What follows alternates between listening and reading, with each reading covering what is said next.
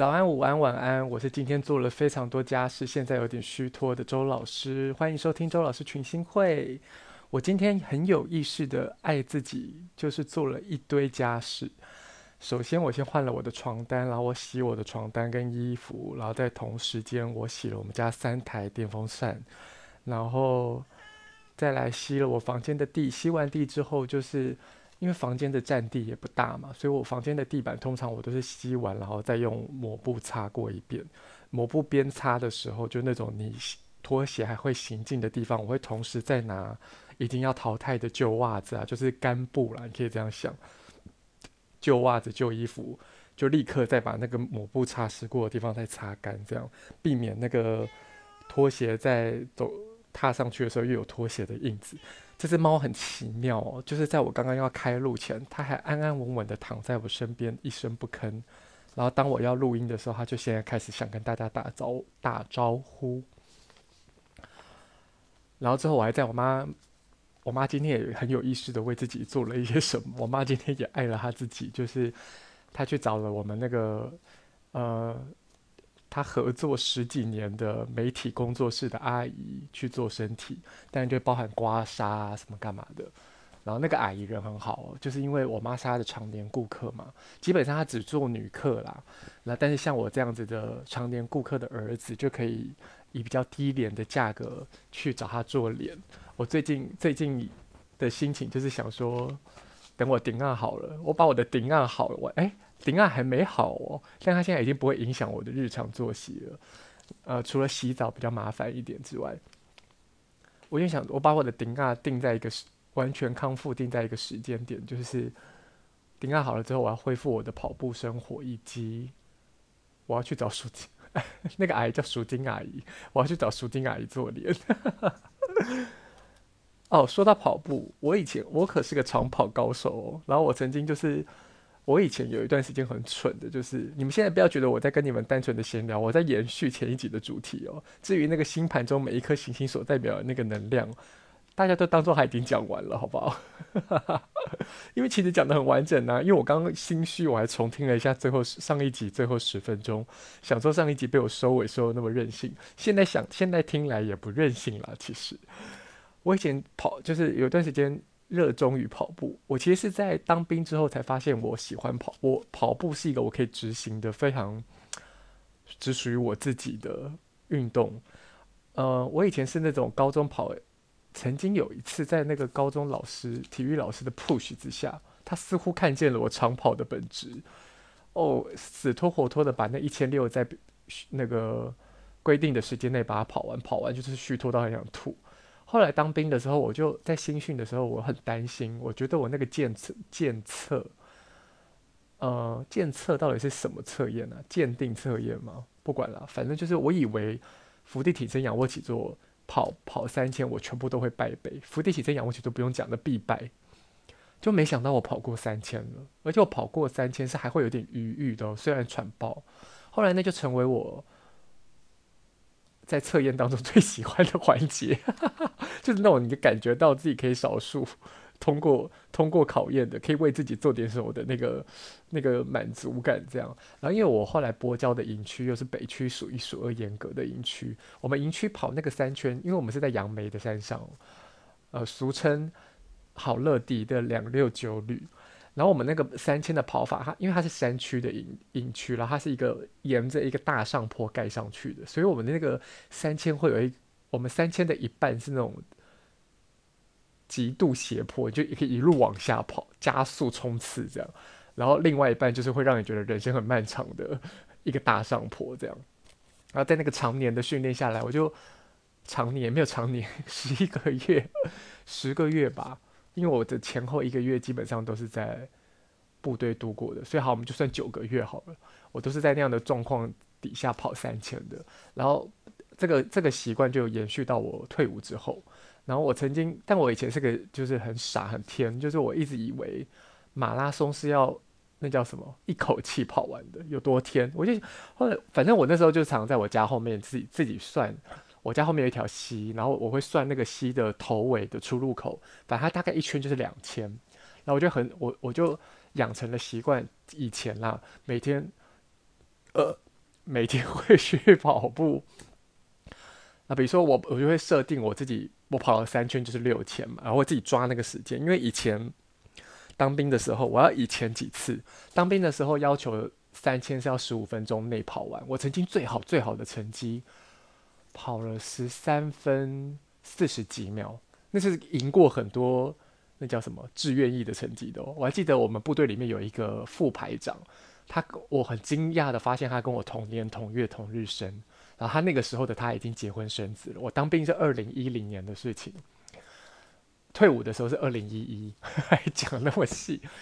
我那个我还记得我跑出最漂亮的就那个十三分多的成绩的时候，他到最后一度很想跟我。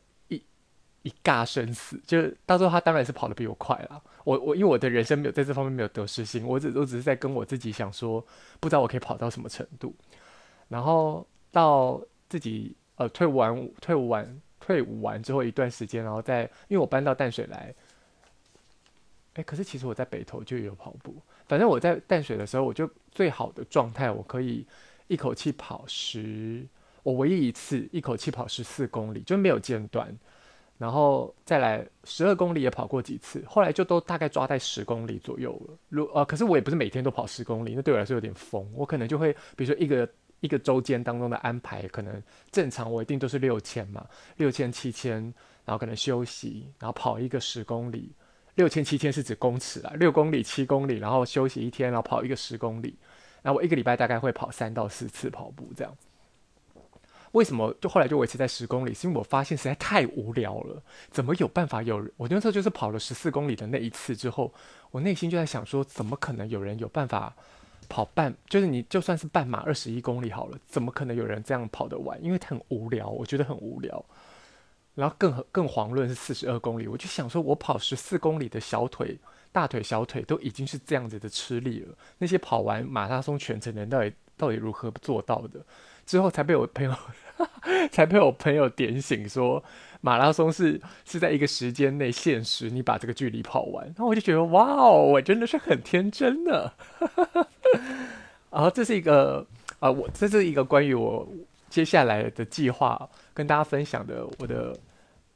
呃个人在肉身上的能力，就是长跑。我我我其实是我透过这段。这几年来的这个习惯，我很清楚的意识到，它其实是一个我人生的隐喻，就是我其实就是一个长跑型类型的人，他用长跑型的姿态在度过自己人生的人。我并不是短跑型，并不是爆发型的选手。这样选我我我为什么一直斟斟酌的没有讲选手这个词？是因为我不晓得我在这大家有什么好比的？每个人都在自己不同的时区里过日子嘛。你只要能够。明白你自己，你认识你自己，你就会知道用什么样的方式是在你的时区里建立自己的游戏规则，呃，拥有自己的信念，建立自己的世界观最好的方式。然后再来讲到，呃，最近我跟我的朋友之间，我感觉到，就前阵子我的顶啊，终于进入了一个伤口复原期，就它的红肿啊，它的它的呃。膨胀啊，收缩啊，告告达一个段落的时候，我就跟我我的好朋友，就在跟我合作画塔罗牌的好朋友，他叫阿山，我们大家就叫他阿山好了。我就跟阿山在聊天，然后就聊到说，我前呃，他跟我分享说，他前阵子买了 GU 乘以 Undercover 的衣服，一件洋装跟一一双鞋，他就给我看他他买的洋装跟鞋，他说都才特价，就是换季特价一百九。我说一百九真的是没有。不买的道理。然后我看了，我那时候看了那个洋装，那个洋装就是它会有点落肩，然后落肩的部分再延伸出呃比较大的抛绣，就波浪了。可是那它的波浪不是做很大，呃，不是做很密的。然后整个洋装的袖型其实是蛮挺的。然后呃，加上它的裙摆也是有一点呃向外展开的。我就说，因为阿山是一个一百六十七公分，然后现在四十四十一公斤左右的女性，也就是说她，她只要。加上还有是一个呃，你你也知道，在这样的体重底下，她其实是没有什么。我刚刚讲什么东西？呃，反正他整个人的身体都是，他整个人的身体。阿山听到这边想说，我到底要讲什么？他整个身体都是线条比较直，他就是一个人造物啦。就是那个普罗米修斯他们看到那个地图地面上的建筑物，会说这个一定是人造的，因为上帝不会创造直线。她就是一个充满直线的女子这样。然后我就说，我就我就半开玩笑，因为她就是一个比较中性的模样。嘛，她的身材，但她整个人其实外显的那个包装是非常的纤细的。她曾经有一个呃约会对象，就以 delicate 这样。的单字形容她。然后我就我就说，你你竟然会买这么娘的洋装？他说对啊，好娘哦，他的袖子好娘。就我们两个会有这个对话，然后我同时跟他分享说，呃，我我我回诊的时候去逛了一下 Uniqlo，我发现 Plus J 就是 Uniqlo 跟跟哎 Jil Sander，Plus J 是 Jil Sander 吗？是吧？还是俊 J Jil Sander 吧？合作的那个联名复牌。我看到了一件也是特价五百九的长袖衬衫，剪接条纹蓝白。然后他他之前就有看过那个衬衫，他说到现在还有在卖。我说所以换季特价，然后就说我下回想要去把它买买下来，就下回再去看的时候，发现我想要的已经卖完了哦，令人沮丧。其他所有的衣所有的同同系列的呃衬衫都是看起来好像有什么，穿起来好无聊。唯独那个被最被我入眼的，竟然不，竟然已经卖完了。看来我的眼光真的不错。我就跟他说我，这是我近期那段时间以来感觉到最幸福的对话。就我们在分享这种，呃，姐妹挑姐姐妹淘发现好康这件事情，然后延续这个姐妹淘发现好康这件事情，就是我们两个呃前天碰了面，哎，昨天，昨天吗？昨天碰了面，然后怎么会记忆力这么差？因为我昨天回来很早就睡了，我昨天大概九点前我就睡觉了，一路睡到今天的中午十二点快一点。我妈中间还把我来来把我叫醒，说你怎么睡那么久？然后我就继续睡。我那时候看天色暗暗的，还以为我已经睡到傍晚了。那是我的日常常态嘛，就是我的自然醒是十二小时以上。结果我后来睡醒发现这是。这也不过就中午，我妈怎么会觉得我睡那么晚？我可是曾经睡过二十四个小时都没有起来尿尿的人呢。就是那个二十四个小时起没有起来尿尿那天那一天，就让我妈妈进到房间来，用手指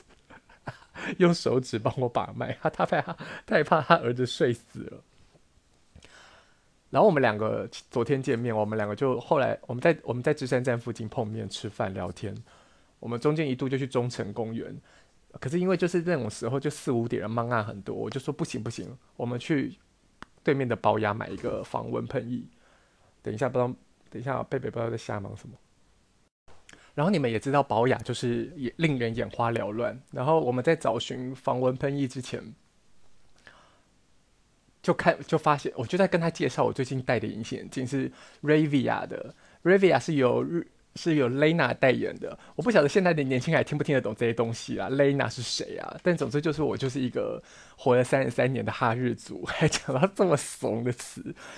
我就是在日系最前线啦。总之就是因为 Ravia 这个品牌推出了非常多自然的变色片，以及它推出了抗蓝光的隐形眼镜，高保水抗蓝光。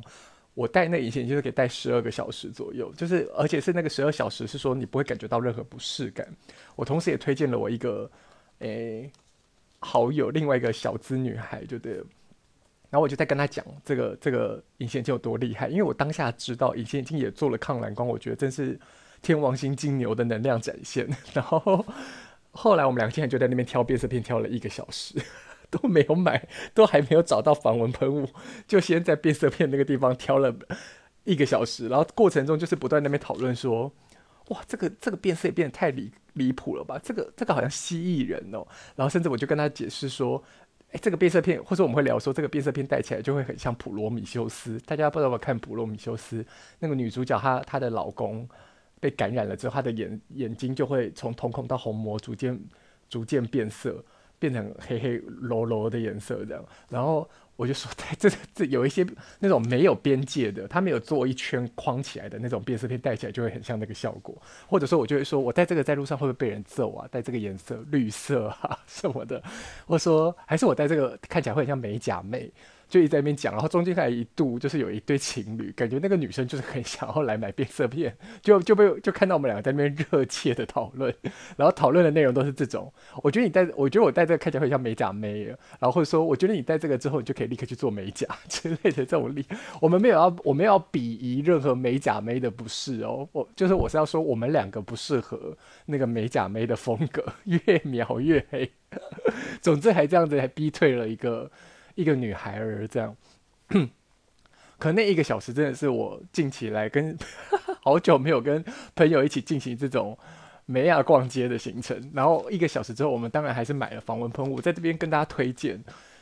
这个防蚊喷雾叫做小蚊清，小蚊子然后清光光，小蚊清，它有两个口味，口味它有两个味道，一个是我买的是我买的是芦荟尤加利叶吧，I guess。呃，另外一个是马鞭草，薄荷马鞭草，我买的应该是柠檬尤加利，另外一个是薄荷马鞭草，我，我很喜欢这个味道，因为我我知道那种比较呃小文青大概一百多块吧，一百三十几块，比较小瓶的那种，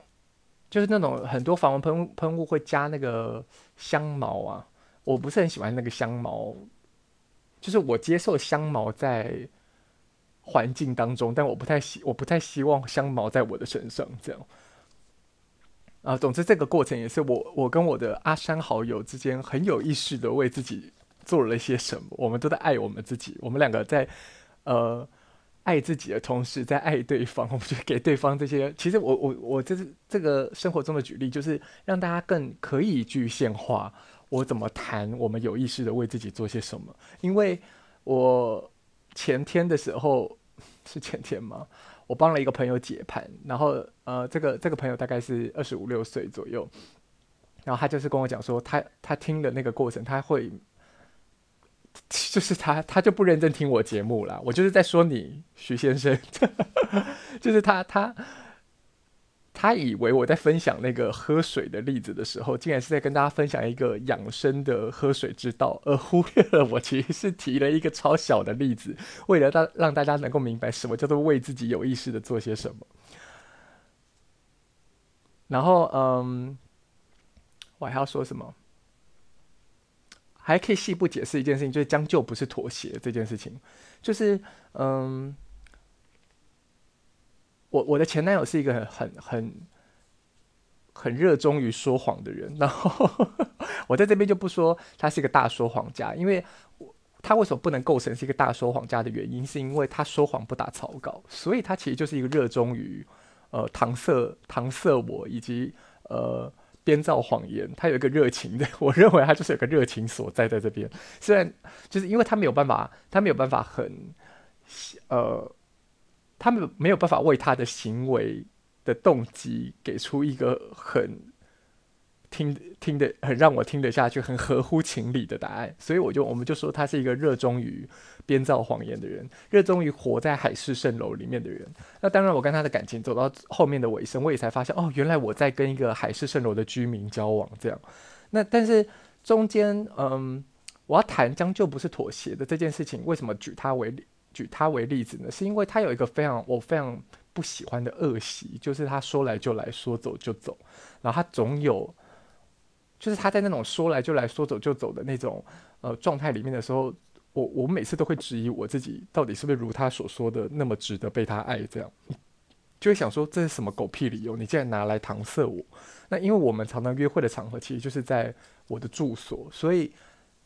他比如说他他永远他永远没有办法跟我约一个确定的时间，然后人会出现这样，他就一直不断的后延后延后延，然后因为我就是在家里等他，可他我就很认真跟他讲过说，即使我是在我家等你，但是只要你人还没有出现，我就会选择一颗心，我不可能呃随心所欲的去安排我自己的时间，更何况是我是一个这么需要睡眠的人，我在跟他交往大概一个月一个月的时间里内以内，我自然醒。三次而已吧，还有还有一次一两次是因为身体不舒服，然后你们也知道我照我刚刚讲的这个潜力，我自然醒的时间非常漫长，他甚至会在这段时间怀疑我去我是不是跑去跟人家干嘛了，这样，这是不知道该怎么回应这个答案，就是好，我要我要回过头来，我们回过头来讲这件事情，就是他这个永远要我等待他的这个行径，其实如果不是遇到他，我永远不会感觉到他这么触动我心中的呃创伤，就是那创伤吗？就是说，我我们在谈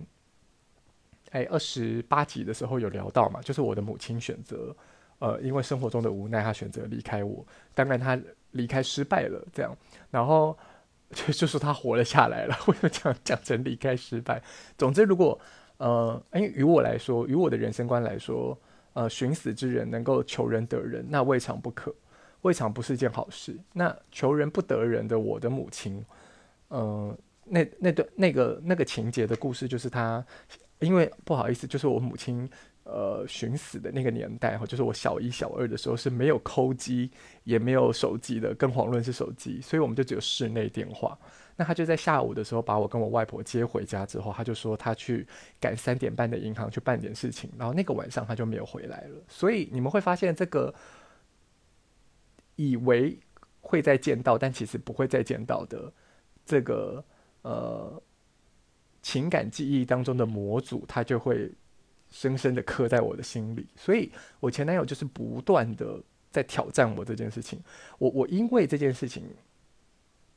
我曾经起过非常大的情绪反应，比如说在轻轨末班车之后，于滨海路的路口，在电话里对他破口大骂，就是我人生从来没有对着一个人破口大骂到如此，然后讲话之尖酸刻薄，然后就大吼说：“我不要，我不要！”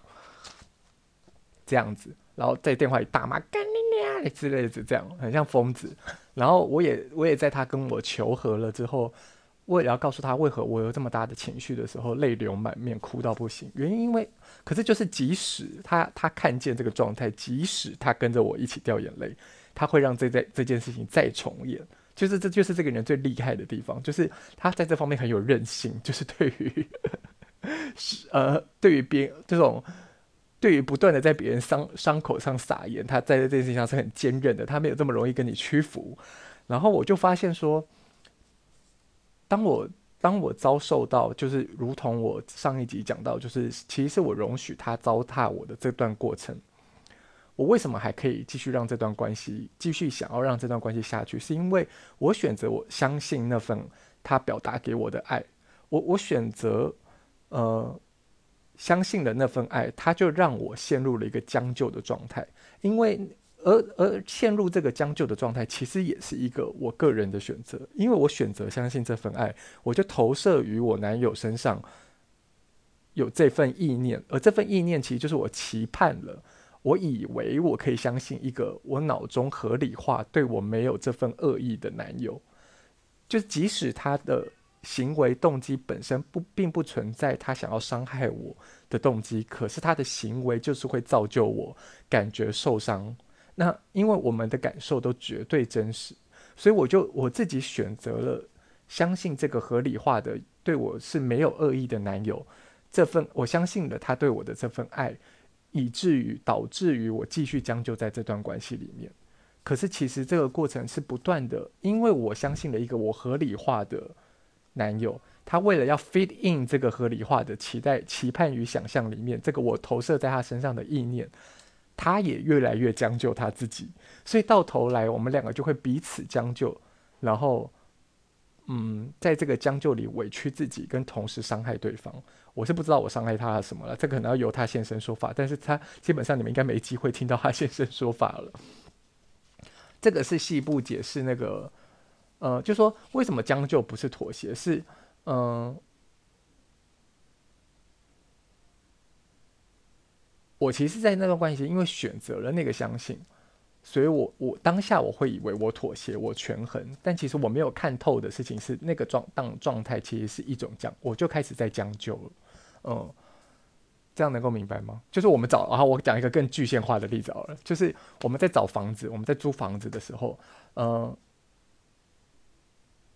将就跟妥协的差别是你呃，比如说以妥协权衡权衡了一个局面，妥协来说可能是呃，这个这个居住地点可能离捷运站有十五分钟的路程，但是因为我居住的我们选择居住的点，它可能是呃隔一条巷子里面的镜像，然后你出来之后又会到一个类似这样蛋黄区的热闹的场所，生活机能很好，只是它步行到捷运站可能要十五分钟，这个是一个妥协，这是一个权衡之后得到的结果。但是你花了一笔钱，然后住了一个呃看起来金絮其内，但其实败絮其外的一栋可能三楼的顶家，我没办法想象，因为我的学生在找房子，他给了我看了一个五九以上的房子，那个人完全不敢拍房子的外观，他就疯狂拍房呃房子的内装就对了，的确是很漂亮，开放式空间。然后感觉一个人住很很悠游自在，但当我看到它是三楼的顶家的时候，我就说我完全无法想象这个房子外观到底长什么样子。就是现在到底要去哪里找三楼的顶家？也就是它原本的楼高只有两层楼，是这样吗？然后我我的这个呃找房子的学生完全忽略了他最后一张照片的一个阴暗暗的角落里面就是桶装瓦斯。我就说如果我我花了这笔钱住了一个。这样的房子我还要叫瓦斯桶，那真的是我完，我就我就觉得那就是将就。我人生只有活到现在三十三年，只有两年住过叫桶装瓦斯的房子，就是我小五小六的时候，我妈妈带我住到石牌，然后因为我们住的那一条街实践街，那个瓦斯行也还在。我妈为什么会我妈为什么会妥协的原因，是因为实践街生活机能非常的好，然后虽然它也是离步行到石牌站有一段距离。然后呢，重点在于那个瓦斯行就在楼下，所以他就会减少了很多，在这个妥协当中，就是他减少了一些便利，他减少了一些不便性嘛。因为我们叫他，他马上就可以送上楼。然后我那时候还小时候看到这件事情，我还跟我妈说：怎如果那个瓦斯行的瓦斯爆炸了怎么办？然后我妈就说：你放心，有整条街的人陪我们陪葬。就是，重点不是这个吧？就是总之我人生唯一住过，可是我就在那两年，我就深刻的感受过。叫瓦斯桶有多麻烦？重点是在于说，你除了可能会有瓦斯桶没瓦斯的危机之外，你还要应付另外一个危机，就是电热水器的电池可能会没电。那当然，你可以在家里储备那个大型电池。啊，你我就是在那两年，我就碰过了，想要洗澡，结果瓦斯没瓦斯，瓦斯桶没瓦斯，或者是瓦斯桶有瓦斯，但是电热水器的电池没电了，然后我们必须出去外面买电池，诸如此类的嘛。所以就是。现在对于我们家来讲，就是由奢入俭难，因为我们住到了这种社区大楼，然后还可以帮你收发信件，然后还可以不用赶垃圾车、垃圾垃圾车，然后又有停车位，就是对于我们来说，再回去住一个需要叫瓦斯桶的房子，那我们就是在将就了，可悲的可也不可悲，因为我们现在很富足，然后再来就。哇，我这样跟你们瞎聊就可以聊二十几分钟诶，不是瞎聊，我这样跟你们很细致的聊天，细致的分享，呃，扣合我主题的内容就可以聊了快三十分钟。接下来要进入本期重点，就是啊，还有一件事情还没讲完，最后三分钟我们来讲一下这件事情。嗯、我前我昨天啊，对啊，我跟阿三见面是前天啊，我昨天一个人去看了电影。我昨天去，我昨我很白目诶，就是我我又干了一件很天兵的事情，就是我看着成品电影院，然后我心里想的是华山光点，那我想说我要去华山，我竟然还在善导寺下了车出了站，我怎么不做到忠孝行胜？总之就是这个负负得正的天兵的结果，让我在出站的时候突然清醒，然后我就我就又想说啊，我都已经，因为我原本是脑中想的是光点华山，所以我就觉得还没有那么远。但是我都已经到了那个路途了，我我我不去成品电影院还对得起自己吗？所以我，我就还是在，因为也还没开演嘛，我就还是在开演前赶到了成品电影院，看了《绿骑士》，看啊，我好喜欢《绿骑士》哦，《绿骑士》真的是服装美、灯光美、美术棒，配乐也棒，然后整个动画都做得超好的，去啊，我好喜欢哦，我之后应该去把这个导演的作品都找来看。如果你是对民间谈感觉到呃有高度热情的朋友们，我极度建议你们要去看，趁他还没下档前去看《绿骑士》，而且《绿骑士》的服装真的做，真的做得很，我不是我我有说我觉得沙丘的服装做得很雅致，我觉得《绿骑士》的服装更雅致，就是沙丘的那个服装就是有一个强烈的用钱堆出来的结果，虽然它呃设计的也非常节制，但是那个绿骑士的服装完完看完完全全就看得出来，它并没有。超高预算，但是这个设计师非常呃懂得怎么制造服装的质地跟质感，嗯。然后为什么会提到绿绿骑士呢？就是因为我在看沙丘，我其实很早就决定我要看沙丘了。然后我看完沙丘之后，在决定看沙丘之前，想看的是萨满，但后来就没有没有没有，刚好刚好那个钱的来来去去之间错过了萨满。也许萨满现在还有上映了。然后我总之我就去看了沙丘。看完沙丘之后，我一个很强烈的感受就是，我的心中有一个渴望，觉得要再看一部电影。然后那时候一我前的前几天四五天前还在想说我要去看刘思慕，然后后来就想说在。昨天毅然决然转念，决定去看绿骑士。我其实还没有看，那我在转念的时候，我都还没有决定，我都还没有看过绿骑士的任何预告。我我只有看过我的一个朋友他在脸书上发表他对呃绿骑士的一些观察。然后为什么会让我决定看绿骑士？是因为生命冥冥之中在生活中有讯息传递给我，就是我突然意会到。因为我有点拿不拿不定主意，在我决定决定要去看刘思慕之后，我一直都没有去看。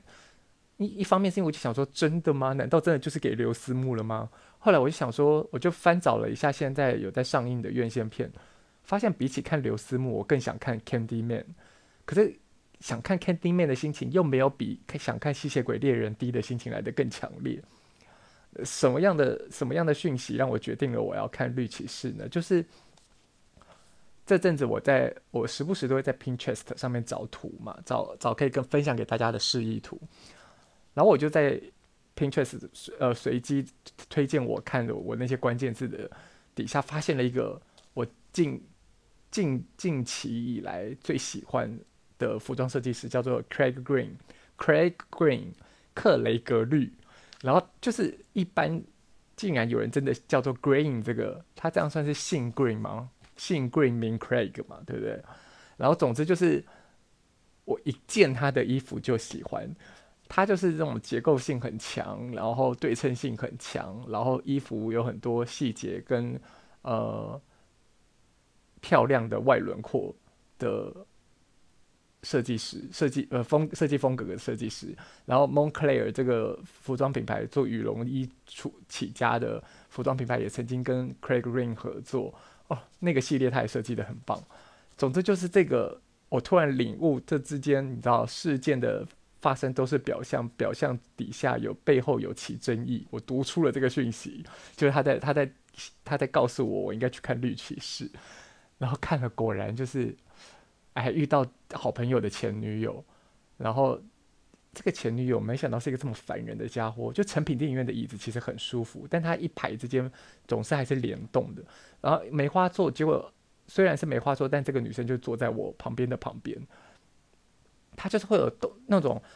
翘脚之后把脚放下来，就给我跺脚跺的超超大力，然后人整个人仿佛重新从再从椅子上腾空再坐下一样，就是不断的会在一些我不晓得的时间点有这些大抖动，很影响我的观影体验，这样。我真的没想到哎、我真的完全没想到，事隔多年见到这个女生，她竟然如此烦人，这圣经碎嘴，反正也不会有人知道我在说谁。好，再花一点小时间跟大家分享一件事情。哎、到底什么时候讲到重点？那我把这件事情压轴讲，我把这件事情压轴讲。你听到最后，你就会听到我压轴要讲什么。总之，回复的，我们终于要来呼应更细部的来呼应这个主题，就是为自己还是为别人。呃，在就是我曾经有写过一篇文章，在我的你你去翻找是可以找到，但我待会看一下它是几月几号的文章。就是我在跟大家，我在跟大家分，在那个文章里面，我跟大家分享我如何感受到呃水木四分、精明四分的我。哎，对，水木水木四分和精明四分的我，呃，如何体现在我呃如何透过我过往的生命经验体现，就是。嗯，这个精明四分和水木四分的能量，一个其实就是水木四分的能量，其实就是一个可以去渲染，可以去呃放大你你所想传递的呃思绪，而精明四分则是有办法去煽动和蛊惑你的真实情感的。那这个煽动和蛊惑或是渲染，它它当然可以在你自己生命中，你自己的身心灵体。里面内敛的酝酿，它也可以透过这股四分相的能量，如同火花般的呃直击其他人的心中，就是如何传递给他人嘛。水星的能量是一个我们和这个世界产生连接的能量嘛。然后嗯。我在某一次上课的时候，就上课前，或者说我自己在看我自己的盘，时不时就是要回回，时不时在进修之后，都是要回过头来，因为你的盘永远都解不完，永远都可以再深挖，永远都可以有这个更立体、精致的看待盘的方式，这样看待盘的眼光、观看的方式。这本书也很值得呃去找来看。哎，我写一下，免得我待会忘记我跟你们分享过这本书。观看的方式，我自己没有买。我曾经翻在书店里看过一段时间，就是没有把它看完了。对，写下来，免得我待会忘记我推荐过这件事。还有绿骑士，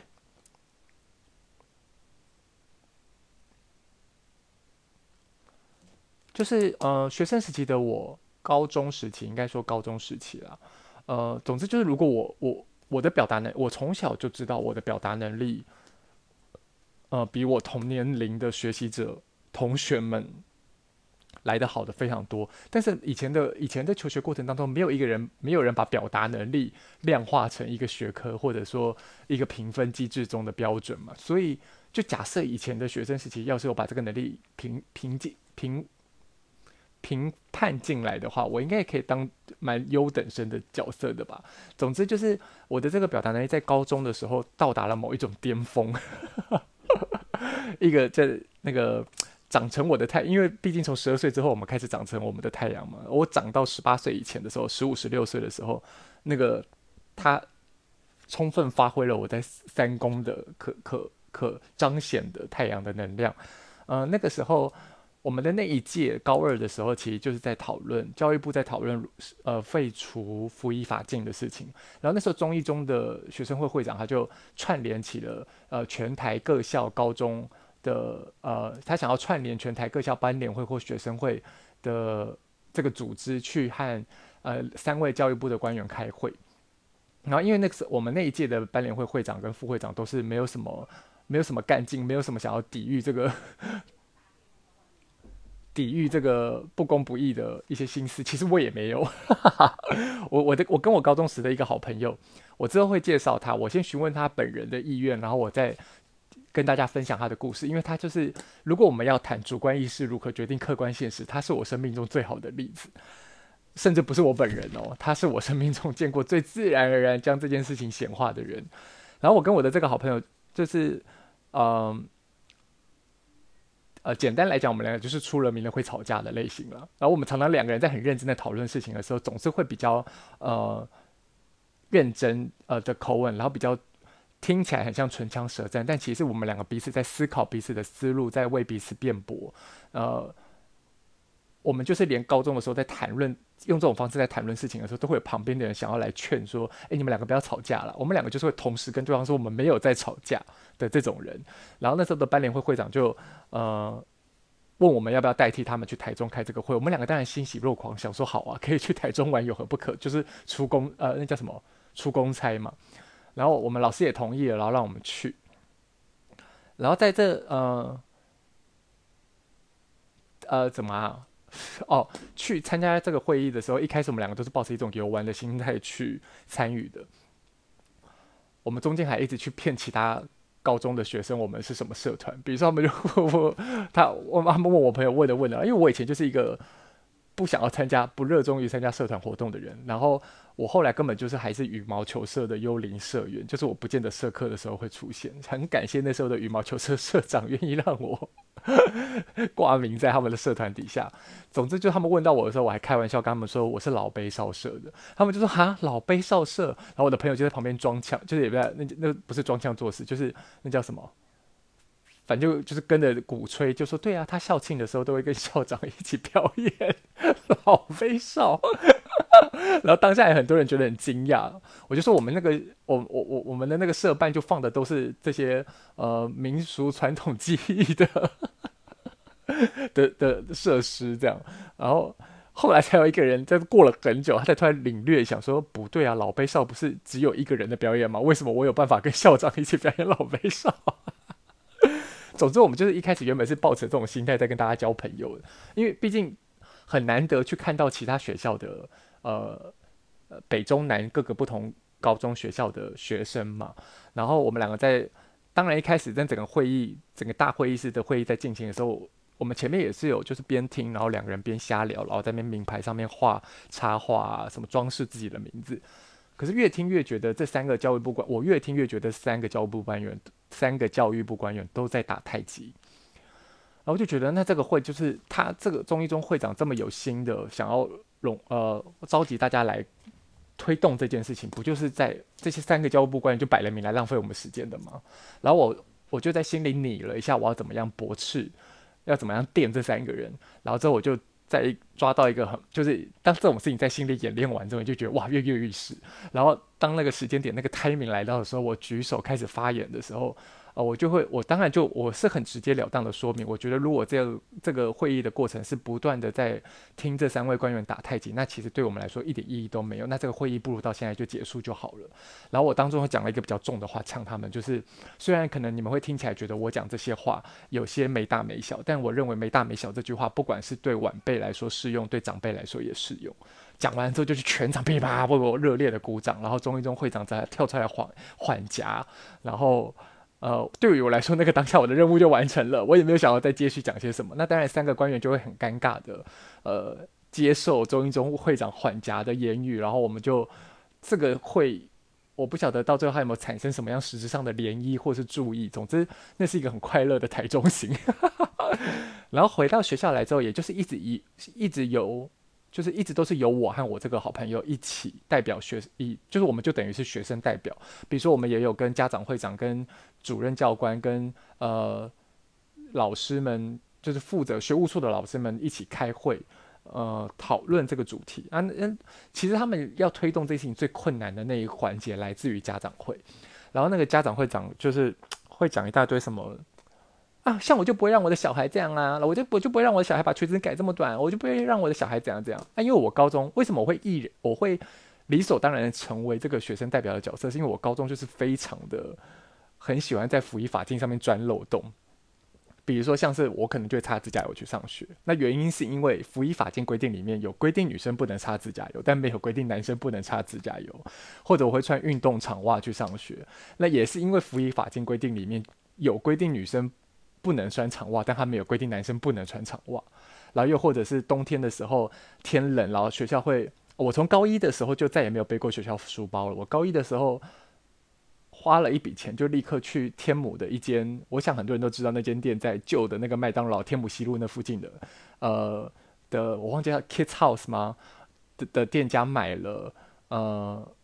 日本高中日本高校生的书包。然后那时候还被我还记得我高一的时候就被一个学姐故意。那个考试说你是日本女高校生哦，我想说怎么会这么怂啊？日本高校生都背这种书包好吗？就是我心里的 OS。但是因为那时候不能，那时候不能这样呛学姐。然后呃，比如说天冷的时候，学校说你我们可以在呃运动外套里面添加自己的衣物，然后我就会穿长版黑色 黑色长版大衣上学。就说，因为这个没有办法穿在运动外套里面，就是各种各种挑战服役法镜规定。然后，当然教官，我们熬过了，熬过了高一之后，高二，然后什么，就我们老鸟了嘛。教官也只会念一念我们，然后就说你们不要这样，学弟妹都会有样学样这样。那也就是因为这些啊，当我的好朋友也不遑不遑多让，就是。裙子改到膝上啊，擦指甲油，真的擦指甲油，他他更是更是没有无视这个服役法禁规定，视服役法禁规定如无物的一个人，这样擦指甲油、长袜他也都会进行，然后嗯。也就是因为这个关系，我们理所当然成为了这方面的学生代表。那比如说在那样的会议里面，那家长会长也就会说什么，他不会让他的小孩这样，不会让他小孩那样。我就会说，诶，可是我我妈就准我擦指甲油，我妈只会说我不要擦黑色的，因为那对指甲不健康，所以我就擦红色的来上学。我妈就说你有种，你擦你就擦，你就去啊。然后我的好朋友就说，我的裙子还是我妈帮我改断的，因为她也觉得裙子在膝下很难看，诸如此类。就是我们在会议中去反。拿这些理由去，呃，拿这些我们自己的真实、活生生血淋淋的例子驳斥那个家长会长的论调，呃，也是非常过瘾的。当然，我在那我在这样的会议里面，我会相当程度的保有礼貌，毕竟，毕竟这个这个这个会议当中还有其他的长辈嘛。那后来就是在教育部的推广之下，就是他们希望各级院校，呃，各各级高中都可以推。呃，举办一个全校师生都可以参与的类似像公听会的场合。那当然，我们学校就是办在最大间的视听教室，那算视听教室吗？反正就是阶梯型教室。然后我也是在那个那样子的呃，大家上去分享意见，完蛋了，四十五分钟了。大家分享意见的过程当中，抓到了一个 timing，然后我就上台。我其实已经忘记那是我讲了什么。总之，我就是又找到了一些嗯。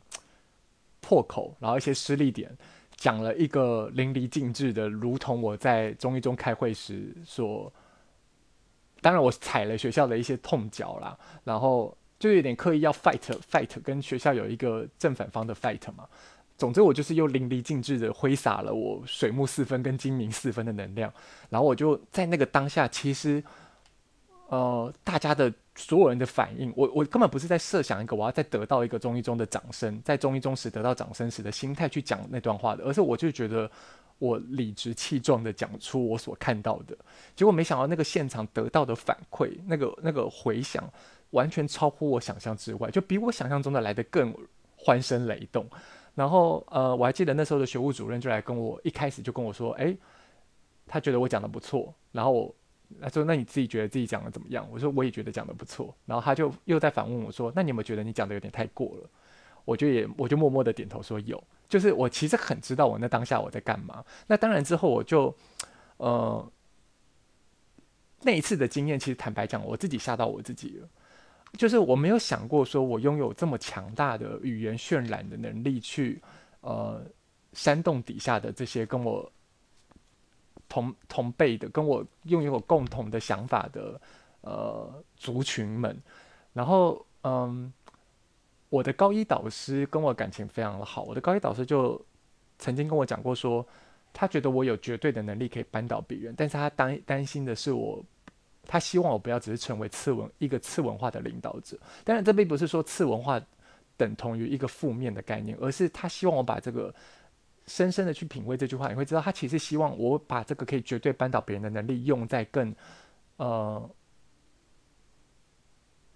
更多的人身上，去帮助更多的人，应该这样讲。然后，可是，在高中我经历过这段这这个经呃，我经历过这段体验之后，我就忌惮了我自己的这个能力，因为坦白讲，我不知道我要为何，我我我为何而用。嗯，那个时候的我其实就是不明白我在为自己还是在为别人，然后我就。再也不再不特定，再也不再，哎，又来了，又在自取其辱。反正我就再也没有在这种公开的场合去对不特定多数发言。其实这也是这个，这也是为什么我，呃，要做 podcast 这件事情之前，我有很大的内心挣扎，包括要开课，我会有内心的挣扎。原因是因为我太清楚的知道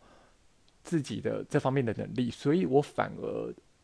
我成为了我自己的敌人呢、就是，呃，上升天平的我意会到现在，我对于这个自己在人生观当中这个不要为难别人，但其实是为了不要为难自己的这个主题底下，我就是在那个当下，我把我我看我可预见未来的我有可能就成为我自己的敌人。当然，你可以更更明明白的把它讲成，他就是一个，嗯、可能会有口舌是非的自己嘛，然后。忌惮了许久，封闭了这个能力，我就一直都只，因为我是一个身手非常有别的人，我就是一直在我自己的私领域跟同温层，透过我的能力去，呃，给予我身边被认被我视为自己的人，呃，自己人的朋友们给予我的爱，然后这件事情一直到，嗯，我要注意一下时间，完蛋了，讲得完吗？这件事情一直到太阳花事件的时候开始加速，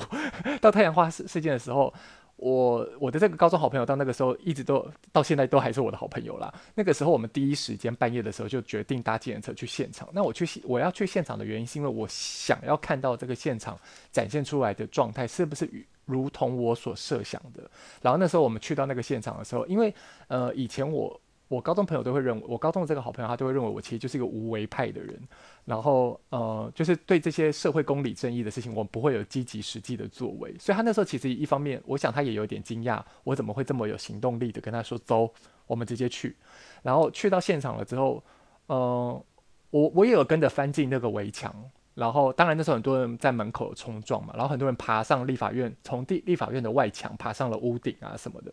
然后我没有跟着去爬上那个屋顶，我也没有跟着去冲撞，我反而在进去之后没多久，我就找到一个我觉得相对安全的角落。就是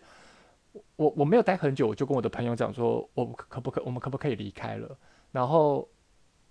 诶，我的高我我的高中好朋友好像有选择留下来，然后另外一个我们的朋友，一个男生朋友，他就陪我一起离开。我忘记我们是一起走了还是怎么样，但因为我们应该是一起走的吧。总之后来，呃。我的我的好我的好朋友当然就很积极的有继续留下来，因为他在现场有看到非常多呃伙伴们，然后他他后来就有他就一直都有去现场帮帮忙声援，然后他们靠自己的专业在现场帮助大家呃。做一些活动，这样。那为什么当下我会说，我觉得有点，我当下为什么会想要离开？是因为我觉得有点可怕。然后那个男性友人还说，他其实不懂我说的可怕是什么。然后我就跟他讲说，我觉得这个现场根本就不是爱与和平、理性非暴力，不不不如同他们所诉求的那个样子。然后后来我在跟他离开的路上，我就指着一个路边在回收的阿嬷，我就说，这个阿嬷才是这个社会真实的样貌，就是嗯。我在那里面感受到的一个是那个时候的我，嗯，我非常，我不相信那时候的陈伟霆跟林非凡他们没有感受到我所在学生时期感受到的那个，呃，夸张一点讲就是呼风唤雨的能力。然后我我认为，当我们在，因为我是一个经有过这个经验，然后我如此忌惮，因为忌惮自己的能力而把它封箱起来的人，在那个时候。我我认为所有跟我担任、跟我成为了一个跟我这样一样的角色的人，他们一定都深深的知道这个煽动、鼓舞别人的能量有多么的强大。所以在这样的情况底下，我个人给自己的设限会让我对他们有一个，当然也可以讲是一个高标准的呃态度去评判他们如何。引导底下这一群深受他们煽动及鼓舞的人们，就是我当时已经觉得，嗯，首先我不，我不，我不，我很不喜欢他们觉得他们的开头永远都在讲我们是为了台湾人民这么做，因为我我会觉得，这就是我这个主题在谈论的，就是为自己还是为别人。我深深的觉得，如果呃，在你以个人在做表态的时候，其实你为的就是你你自己。当然，你可以在底下这些人为什么会深受你煽煽动以及鼓舞，是因为他们跟你找到了共同的价值，这是一个很八公的事情。共有价值这件事情，并不是你以你个人的价值去把它说成是其他人的价值。呃，那个时候我对这件事情很忌惮。然后再者是，就像我从来都不会认为我是为了全台湾的学生，希望可以废除服役法禁的，我永远都是为了我自己，我只是以我个人为出发点去呃表达我认为的正义而已。就是那个正义是由每一个人自己决定的。然后再来另外一个就是爱与和平、理性非暴力这件事情，根本跟他们说的是完全跟现场的状况对我来说完全就是相冲突的。它看起来就像是，即使你这时候是一个有愿景的人，你是一个有号召力的人，你都像是一个大说谎家，你都像是一个妙禅。对我来讲，那个时候的感受就是这样。只是因为我我没有我我呃。我很容易在跟人家，也不是我很容易，我在我发现我在跟别人讨论这个我个人的感受的时候，因为它是一个源自于我的生命经验所产生出来的，呃，感受到的违和感。那很多那个时候我身旁的朋友，不见得可以这么第一时间明白我的违和感从何而来，而他们可能会第一时间认为我可能是站在太阳花事件的对立面，呃，但实际上我我没有想要，呃。我针对的根本不是这个事件以及他们的诉求，而是在这个这个事件当中，事件的发生都是表象。再讲一遍，背后有其争议嘛。然后这个事件的触发会牵动我们所有人的情节嘛。每一个人的情节都会因为这件事件产生自己真实的感受。那那个就是在这个这个事件当中，我所被牵动的情节，我所触发的真实的感受。但是我从头到尾就没有想要 diss 这件事情的发生，嗯。然后，呃，我只是透过这个事件，我仿佛在一个映镜子底下映照出了，在他们身上映照出了曾经过往的自己，也就是也曾经有过这么大的，呃，就是这个太阳花事件的经历，于我来说，就是一个为自己还是为别人的一个最大的，呃，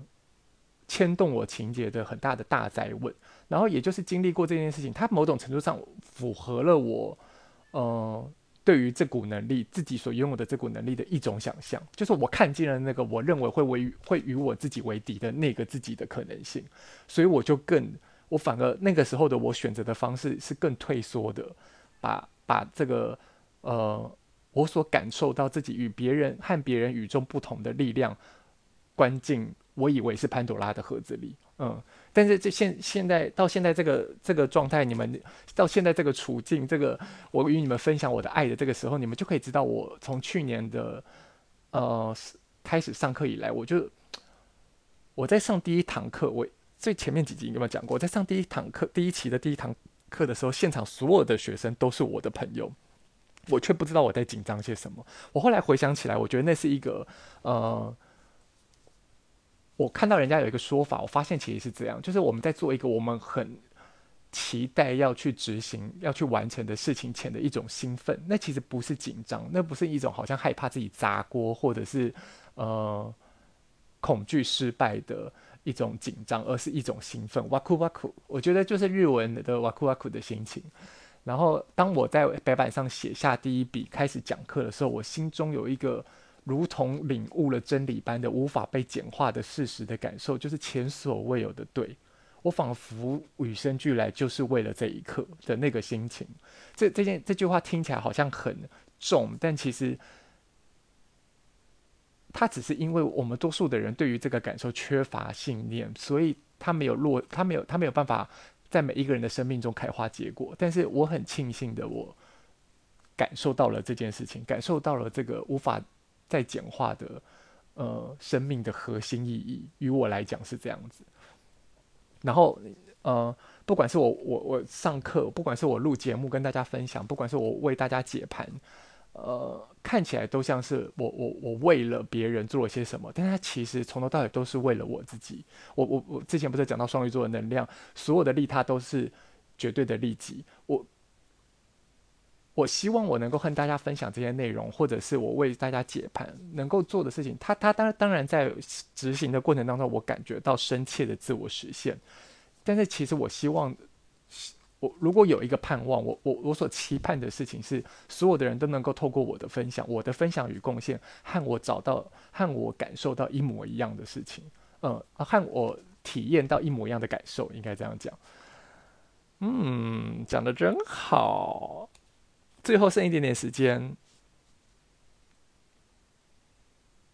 诶，希望大家有所领悟哦，就是为自己还是为别人的这个主题，我和大家分享的经验。最后一点点时间，就是我想大家应该还记得群瑶是谁吧？演员的副业的主持人，呃的创作者陈群瑶。群瑶，嗯，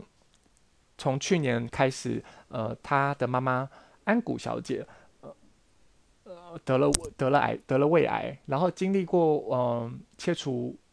胃部切除之后，以及第一第一呃一个完整的化疗的疗程之后，今年的他们又发生了呃又得知了一个讯息是癌细胞转移了。那在就在安谷小姐进入了第二期第二次的癌症化疗的疗程的时呃时候，呃群瑶下了一个决定，就是一方面是因她因为陪伴妈妈进行化疗的过程当中，她呃少了非常多的时间去。经营演员的副业的主这个主频道，那可是他有很希望将他这份呃体验生命的过程和大家分享，所以他创办了一个新的节目，叫做就叫做我刚刚前面提到的安谷小姐。那我在最后跟大家分享这件事情，就是希望大家可以去搜寻安谷小姐的节目，给群瑶还有安谷小姐呃力量和呃分享，呃，去感受他们做了一个多么伟大而且勇敢的决定，去和大家分享这个生命的经验和嗯、这个生命经验对他们产生的真实的感受。我认为这是一个非常不是每个人都有勇气做到的事情。希望大家可以去给予群瑶还有安谷小姐支持以及陪伴，然后去告诉他们，你们听了这些内容之后，你有多多深受呃感动也好，或者是你有更多你。生命的经验，想跟他们分享也好，让这个爱的能量可以彼此呃互相交流，然后成为彼此支撑生活的力量。这样，然后嗯、我会把安谷小姐的那个文字一样呃的字打的一样打在文字栏，其实就是平安的平安的安谷，古今中外的古，嗯，好。哇，我今天终于可以好好做解了，剩下三十秒，没事的话记得抬头看看星空。你可以在脸书、Instagram Spring Star Star 呃 Spring Stars Club 找到我，可以私信跟我聊天。然后不管是呃 Spotify、Apple Podcast、Google Podcast，你都可以找到我的节目，或者你可以寄 email 到 Bling Stars Club at at gmail dot com 跟我进行一对一的私聊。希望大家过得都好。下一集就是万众瞩目的美安爱唱歌的的集数，完蛋，我。